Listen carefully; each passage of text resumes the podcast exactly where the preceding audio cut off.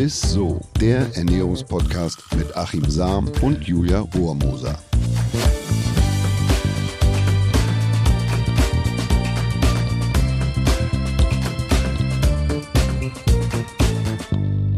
Hallo ihr Lieben, herzlich willkommen zu einer neuen Folge Ist so. Und für alle, die jetzt neu dabei sind, also jede Woche haben wir hier spannende Themen rund um Ernährung und Lebensmittel für euch. Und das Coole ist, wir versprechen euch, hier gibt es keine Verbote, sondern nur gute Tipps. Und die kommen natürlich von unserem Ernährungsexperten höchstpersönlich. Hallo Achim. Hallo Julia. Meine Lieblingsmoderatorin, by the way. Also darf ja nicht fehlen. Ach, danke dir. Ich bin tatsächlich sehr aufgeregt auf die heutige Folge, weil wir uns das heute richtig herbstlich machen. Mhm, Man muss sagen, viele Hörerinnen Hörerinnen und Hörer, die treuen Isso-Hörer, wissen natürlich, ich bin ein riesen Weihnachtsfan. Aber ja. was ihr eventuell noch nicht Ein wisst. Ein bisschen früher. Ja, ist noch sehr früh, deswegen, was ihr nicht wisst, ist, dass Herbst meine absolute Lieblingsjahreszeit ist. Überall buntes Laub auf den Straßen. Man macht sich das zu Hause wieder kuschelig. Und was natürlich nicht fehlen darf, im Ofen. Und das als Spanierin. Als Spanierin, ich weiß, ich weiß, ich weiß. Ich mag die Kälte einfach lieber. Was im Ofen nicht fehlen darf, ist der gute alte Kürbis. Ich finde, ohne Kürbis ist doch eigentlich kein Herbst, oder? Oder als Suppe oder Eintopf. oh, äh, wirklich die ganzen Rezepte und so. Deswegen. Und heute geht es zum Glück auch bei uns äh, ja um den Kürbis. Und wir wollen heute mal der Frage nachgehen, was Kürbis noch so kann, außer ein paar Tagen für Halloween herzuhalten. Also, warum wird der Kürbis so abgekultet? Was für coole Inhaltsstoffe sind drin? Und welchen Kürbis magst du, Achim, eigentlich am liebsten? Achim, glaubst du, da bekommen wir ein paar Dinge zusammen? Ja, ja, das auf jeden Fall, obwohl mir ganz wichtig ist zu sagen, dass ähm, ja, Kürbisse viel mehr können, als dass man gruselige Gesichter reinschneidet und ja. Kerzchen oder Teelicht reinstellt. Ich bin tatsächlich immer auf dem Hof Ordelheide, also bei der Familie mhm. Ordelheide in Steinhagen dabei, wenn es um die Aussaat geht. Und da, da, das möchte ich nur einmal kurz erzählen, mhm. was das für ein Gerne. Riesenaufwand ist. Und zwar werden da 15.000 Körner in einzelne Töpfchen gesetzt, also per Hand. Das ist schon mal ein wow, Irrsinn. Das ist krass. Danach kommen diese Töpfchen, die werden in so einen Folientunnel für vier Wochen gestellt, je nach Witterung. Auch da ist es, das ist wetterabhängig. Ne? Wenn viel Sonne da mhm. ist, dann etwa vier Wochen. Und wenn wenig Sonne da ist, dann brauchen die etwas länger, um die Photosynthese da zu machen. Und dann kommen die raus aufs Feld. Das heißt, diese jungen Pflänzchen, also diese Stecklinge, die müssen dann auf dem Feld wieder ausgesetzt werden. Das heißt, 15.000 Stecklinge nochmal wow. quasi dann aufs Feld bringen. Und das ist ein totaler Wahnsinn. Ja, also ja was, was da für eine Arbeit drin ja. steckt. So, und dann braucht so ein Kürbis halt Wärme und Nässe im Wechsel. Also wenn der Sommer zu trocken ist, ja. wie im letzten Jahr, da ist die Kürbisernte quasi ausgefallen. Ja. Und in diesem Jahr war es ziemlich nass. Also wir hatten erst große Hitze, dann viel Regen. Ist auch nicht so ideal für einen Kürbis. Also mhm. der hat es gerne im Wechsel. Also warm oder Wärme, Hitze und dann wieder Regen und dann wieder äh, äh, Wärme. Da gedeihen die am besten. Also das darf man auch nicht vergessen, dass, naja, so ein Landwirt, der Kürbisse anbaut, ganz stark oder das ist ganz stark wetterabhängig. Ja, dann kommen die raus und dann werden die irgendwann irgendwann werden die tatsächlich, äh, fand ich auch eine spannende Geschichte, also so bis Mitte, Ende mhm. August, dann werden die, dann werden die geerntet. Und vorher lässt man, also bei Höfen, die ökologisch anbauen, nachhaltig und ohne Spritzmittel und so weiter, dann nutzt man den Mehltau. Der Mehltau ist ja eigentlich das, was man nicht haben will, was die Blätter auffrisst. Und es wird da genutzt statt Spritzmittel, dass die Blätter weggefressen werden auf dem Feld, dass die auch bei der Ernte die Kürbisse finden. Sonst sieht das aus wie so ein Dschungel. Ach so, ja, und dann nutzt man quasi diesen natürlichen Mehltau, eigentlich ein Schädling, und der frisst die Blätter sozusagen auf und dann äh, braucht man kein Spritzmittel einzusetzen. Ansonsten muss man mit dem Spritzmittel die Blätter kaputt spritzen, dass man auch die, ja, die, die Kürbisse überhaupt äh, findet. So, ne? Und dann sammelt man die ein, die Kürbisse. Mhm. Das ist auch zum Großteil von Hand. Es gibt zwar Kürbishöfe, da geht es mit dem Förderband oder die Kürbisse mit dem Förderband äh, vom Feld weg, aber viele Höfe ernten die per Hand. So, und dann müssen sie noch gewaschen werden. Also das heißt, die werden noch richtig abgeschrubbt äh, in vielen Höfen geht es wie Ordelheide, die hey, machen das, das tatsächlich ja krass, per Hand. Ja, ja, und, und machen die Kürbisse sauber. Es gibt aber auch Kürbiswaschanlagen in größeren Höfen. Waschanlagen? Gibt es tatsächlich auch. Okay. Okay. Also finde ich, fand ich total spannend. Ja. Jetzt in den letzten Jahren war ich da immer dabei und das ist, das ist echt ein Erlebnis, aber auch eine Sauarbeit. Und was ich auch ganz interessant fand, da bei der Familie Ordelheide, die haben äh, Kalebassenkürbisse. Und zwar werden die einfach über den Winter, lässt man die auf dem, auf dem Feld stehen und dann trocknen die aus und es bleibt nur die Außenhaut. Die werden so richtig ledrig und dann irgendwann werden die richtig fest. Also innen ähm, trocknet alles aus. Und da kann man, also der Ordelheide, da machen die Gesichter draus oder, oder kannst du auch Gefäße draus machen, da kannst du Salatschüssel draus machen oder mhm. quasi so Köcher. Mhm. Ähm, also das ist auch total spannend. Also diese Kalebassenkürbisse, die eignen sich auch, dass man die einfach draußen lässt. Die verwittern dann nicht, sondern sie trocknen aus und es wird so ein richtig hartes äh, Gefäß sozusagen. Wow, ich wusste, auf, ich wusste bis heute nicht, wie Kürbisse überhaupt äh, ja, geerntet oder hergestellt werden oder so. Also was, was schätzt du, wie, wie der Weltrekord liegt? Also Kürbis, der, der, der schwerste Kürbis der Welt okay, bislang? Ich muss mich kurz überlegen, vielleicht so ähm, 20 Kilo? Für, für 30 Kilo? So 20 Kilo, das sind die, die Kürbisse der Ordelheide, die machen so 20 so, Kilo, sind oh, so die größten, so aber der, ja, aber der, der größte 1226 Kilo. Also so, du warst ganz nah dran. Du warst ganz nah dran. Ach so, okay, krass. Ja, okay, das war auf jeden Fall sehr spannend zu wissen. Ähm, das würde mich noch interessieren. Stimmen denn die Inhaltsstoffe bei so einem Kürbis?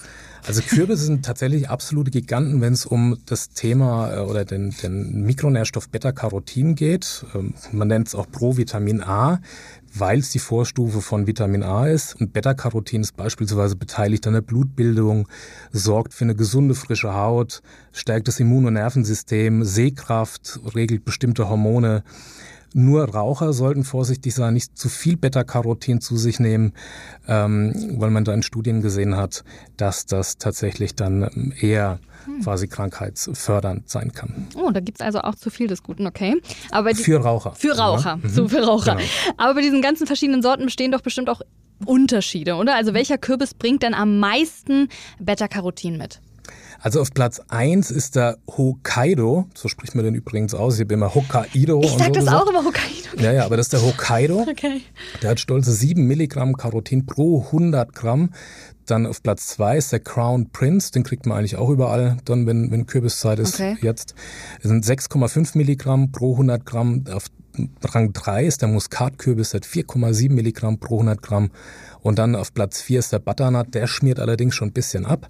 0,6 Milligramm mm. dann nur noch äh, pro 100 ähm, Gramm Kürbis. Es gibt übrigens 800 verschiedene Sorten äh, Kürbisse. Keine Sorge, ich zähle jetzt nicht von allen die, Beta-Carotin-Gehalte auf, aber steckt schon ordentlich was drin. Und wie bei fast allen Obst- und Gemüsesorten stecken in den Randschichten, ne? also da, wo die Sonne quasi hinfällt, das ist beim Salat ja ganz genauso, da bilden sich besonders viele der gesunden sekundäre Pflanzenstoffe und Vitamine aus, also in der Schale äh, da stecken besonders viele gesunde Inhaltsstoffe drin. Heißt, lässt man die Schale beim Verarbeiten dran, hat man fünfmal so viele Carotinoide. Uh, also krass. in den Randschichten, da steckt eben besonders mhm. viel drin. Mhm. Übrigens, bei Kürbissen lohnt sich, dass man die nicht direkt nach der Ernte isst, sondern dass man die erst eine Weile liegen lässt, also so circa einen Monat bei 10 Grad Celsius ablagert. Wenn man die auf dem Hof kauft, beispielsweise sind ja frisch geerntet, dann einfach noch mal ein bisschen liegen lassen. Mhm. Wenn man die im Lebensmittelhandel kauft, dann dann sind die da meistens schon so circa vier Wochen abgelagert.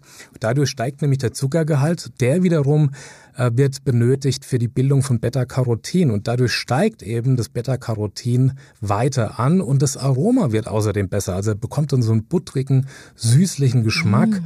und wenn man ihn sogar zwei Monate lagert und nicht vorher schon Fratzen und Gesichter reinschneidet und ihn dann erst äh, isst, dann ist der Beta-Carotin-Gehalt um bis zu 50 Prozent erhöht. Krass, mhm. okay, alles klar. Also ein bisschen lagern lassen. Ähm, was passiert denn danach? Also wie kommt der Kürbis dann am besten auf den Tisch? Ja, also mein Tipp, Hitze bringt. Wir haben als Ernährungswissenschaftler haben wir immer gesagt, ja, möglichst die Lebensmittel nicht zu stark verarbeiten, nicht erhitzen, dann gehen gesunde Inhaltsstoffe verloren. Beim Kürbis ist das anders.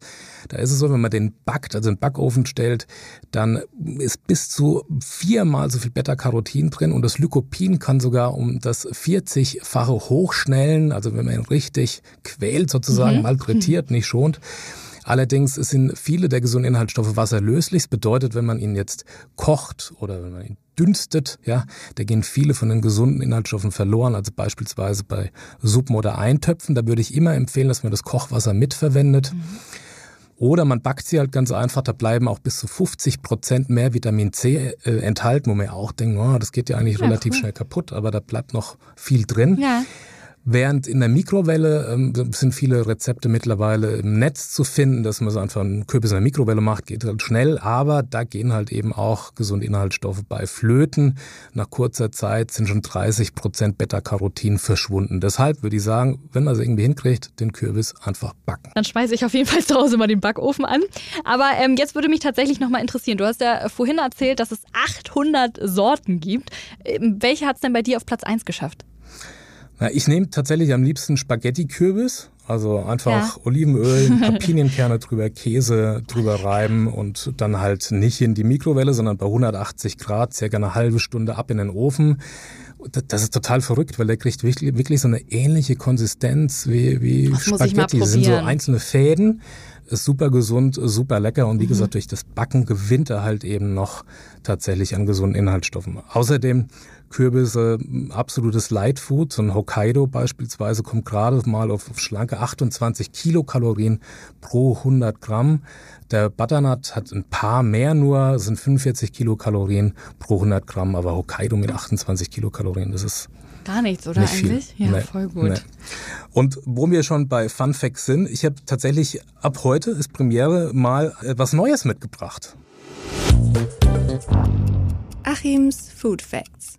Drei schnelle Fakten über den Kürbis. Erstens lässt sich super einfrieren, kurz blanchieren und je nach Kürbis mit oder ohne Schale einfach ab ins Eisfach. Zweitens, es steht seit über 10.000 Jahren auf dem Speiseplan. In Südamerika wurden versteinerte Samen gefunden, die das beweisen. Drittens, er hat eine super CO2-Bilanz, ist also, wenn er aus lokalem Anbau kommt, auch noch nachhaltig. Ich muss sagen, ich liebe die Rubrik jetzt schon. Richtig cool. Also drei sehr spannende Fakten über den Kürbis hast du uns da mitgebracht. Und Kürbis bedeutet ja auch nicht nur Fruchtfleisch.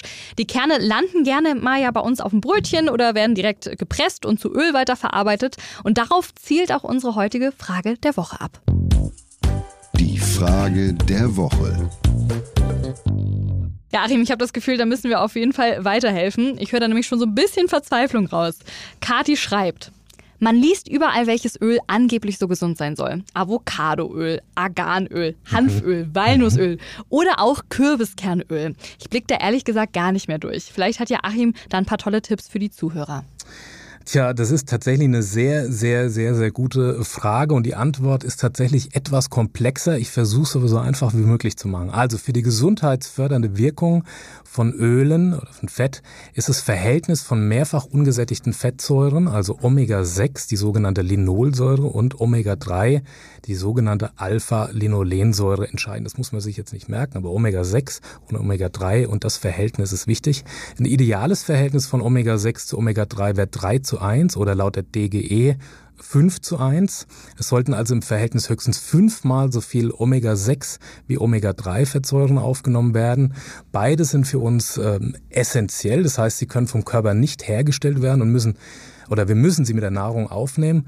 Und sie haben eine wichtige Funktion im Organismus oder mehrere Funktionen. Aber wenn ein deutlicher Überschuss an Omega-6-Fettsäuren besteht, dann werden die Omega-3-Fettsäuren und ihre entzündungshemmende Wirkung blockiert so kann man das quasi sagen. Und gleichzeitig wird die entzündungsfördernde Arachidonsäure gebildet. Also wenn das Verhältnis nicht stimmen mhm. sollte. Also aus gut wird in einem ungünstigen Verhältnis schlecht und bei den mehrfach ungesättigten Fettsäuren ist es vielleicht ein bisschen so mit Yin und Yang. Ne? Also mhm. sind die beiden im Gleichgewicht, also drei bis fünf zu eins ist alles prima. So, jetzt nur mal, wie man die Öle beurteilt. Aber jetzt zu Omega-3-Verhältnissen zu den genannten Ölen, dabei Avocadoöl hattest du gesagt, da ist das Verhältnis, also Omega-6 zu Omega-3, 13 zu 1. Und das ist nicht ganz so nee. günstig. So, dann haben wir Argan, das ist 340 zu 1, also es ist ein sehr ungünstiges Verhältnis. Ich kenne Argan eigentlich auch nur, also jetzt nicht vom, vom Essen, sondern, sondern in Arganöl, das ist aus Marokko. Und ähm, naja, das nimmt man für Hautcremes und so weiter. Das ist ein sehr, sehr teures ah, Öl. Ja, aber okay. zum Essen oder dass es einen besonderen gesundheitlichen Wert hat, eher nicht. Sogar das Gegenteil. Bei Hanföl ist das Verhältnis 3 zu 1, also ideal, mhm. super. Man muss dann nur dazu sagen, je besser das Verhältnis ist, je gesünder ein Öl ist, desto weniger kann man es auch erhitzen. Dann gehen nämlich, also, oder das sollte man Licht aussetzen, weil dann gehen die gesunden ähm, Öle kaputt, die brechen dann auf an diesen Doppelbindungen und dann entstehen freie Radikale beispielsweise und dann ist es nicht mehr so gesund, sondern eher ungesund. Dem Walnussöl ist das Verhältnis 6 zu 1, also auch echt gut. Mhm. So.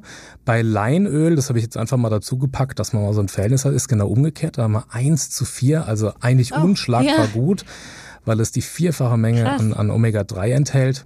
Allerdings ist ein Leinöl, weil es eben auch so gesund ist, sehr empfindlich gegenüber Licht und Hitze. Also darf man nicht erhitzen, sondern eher für kalte Speisen, im Salat beispielsweise und so. Und man sollte es lichtgeschützt lagern und ich empfehle immer in nicht so großen Flaschen kaufen. Also so, dass man es auch schnell verzehrt. Mhm und aufbraucht. Rapsöl hat ein Verhältnis von 2 zu 1, ist also auch top. Olivenöl liegt bei 11 zu 1, ist nicht ganz so gut wie Hanf, Walnuss, Lein oder Rapsöl, aber es, man kann es zumindest erhitzen. So, man sollte es nur nicht erhitzen, also Rauchpunkte entstehen, dann wird es auch wieder ungesund. Ja, ja, okay. Aber Olivenöl würde ich auch sagen, ist echt ein Haken dran, ist ein gutes Öl. Erdnussöl, wenn man das äh, beispielsweise im Verhältnis sieht, oder Sesamöl, da liegt man bei 32 zu 1, bei Erdnuss sind es sogar 59 zu 1. Also auch ein deutliches Yin quasi, ja, deutlicher ja. Überschuss, deshalb auch nicht, nicht so gut. Und deshalb würde ich diese Öle dann nicht als Basisöle einsetzen, sondern eben Rapsöl, ein Olivenöl oder eben, die du genannt hast, so ein Avocadoöl mhm. ist echt noch ganz okay. Dann haben wir ein Hanföl, ein Walnussöl, Leinöl ist super, super. Rapsöl eh top und halt eben gegebenenfalls ein Olivenöl. Und wie gesagt, aber vorsichtig damit umgehen, ja. schonend, nicht ins Licht stellen oder auf die Fensterbank, sondern vielleicht was drumrum schlagen, dass man ein Tuch drumrum schlägt und kleine Flaschen kaufen. Und das ist immer mal ein Tipp jetzt nicht, dass man in Spanien Urlaub fährt und sagt, oh, dann nehme ich jetzt mal so einen 10 Liter ja, Kanister stimmt, mit ja. und dann brauche ich den übers Jahr auf. Das ist eher ungünstig, ja. weil dann wird's ranzig und dann sollte man das auch wirklich wegkippen, so ein Öl und nicht mhm. weiter verwenden. Okay, sehr gut. Dann wissen wir ja, was bei uns im Einkaufswagen bald landen wird. Ja, jetzt hätte ich es aber fast vergessen. Kürbiskerönöl hat übrigens ein Verhältnis von 98 zu 1, also nicht so günstig, eher ungünstig. Aber schmeckt halt sau lecker, ne? Also so ein Kürbiskernöl, wie man so eine Steiermark macht, über so ein Vanilleeis mit drüber und so, ist einfach super das lecker. Mega, mega gut. Übrigens, mehr zu Fetten und Ölen gibt's in Folge Nummer drei, also lasst euch nicht die Butter vom Brot nehmen und hört da ruhig mal rein. Sehr gut. Und ich versuche, wie immer, die Folge nochmal kurz zusammenzufassen. Also, ja, die große Stärke vom Kürbis ist auf jeden Fall der Beta-Carotin-Gehalt. Der hängt ja zwar von der Sorte ab, aber eigentlich steckt immer ordentlich Beta-Carotin im Kürbis drin. Und am besten lässt sich das rauskitzeln, wenn man den Kürbis in den Backofen schiebt. Dann schmeckt er einfach besser und der Beta-Carotin-Gehalt steigt um das 40-fache. So ist es. Ja, sehr gut. Und um nochmal auf die Frage vom Anfang an zurückzukommen, der Kürbis kann auf jeden Fall mehr als nur für Halloween herhalten. Und das war's auch schon wieder mit Isto, ihr Lieben. Wir freuen uns natürlich über Fragen und Themenvorschläge, die ihr an isto.edeka.de schicken könnt. Und gebt doch gleich mal so eine nette Bewertung auf der Podcast-Plattform eurer Wahl ab. Freuen wir uns drüber. Ja, vielen Dank fürs Zuhören und bis nächste Woche. Isto, tschüss. Ciao. Dieser Podcast wird euch präsentiert von Edeka. Wir lieben Lebensmittel.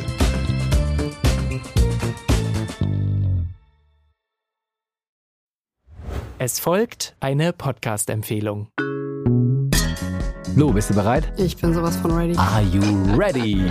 Herzlich willkommen bei Cheers, dem Weinpodcast mit Lou. Das bin ich, studierte Weinexpertin, Weinwirtschaftlerin und Weinbloggerin. Und ich bin Jonas. Ich bin hier, um Lou eine Menge Fragen zu stellen, denn wir sprechen in diesem Podcast über Wein, über Spannendes und eigentlich alles, was man wissen muss. Egal, ob man Weinanfänger ist oder fortgeschritten, dieser Podcast ist für alle bestens geeignet, die Bock auf Wein haben. Ja, welcher Wein passt zu welchem Essen? Warum ist Säure im Wein eigentlich so wichtig? Und wie kommen die Aromen in euren Wein rein? Und warum spuckt Lou nach dem Probieren immer wieder alles aus? In kurzen und knackigen Episoden gibt es genau auf diese Fragen die passende Antwort. Und ab und an gibt es auch noch Gäste. Und wenn ihr Fragen habt, dann schreibt sie uns an cheers.edeka.de. Jeden Montag gibt es eine neue Folge, überall da, wo es Podcasts gibt. Und ich würde sagen, Cheers. Cheers.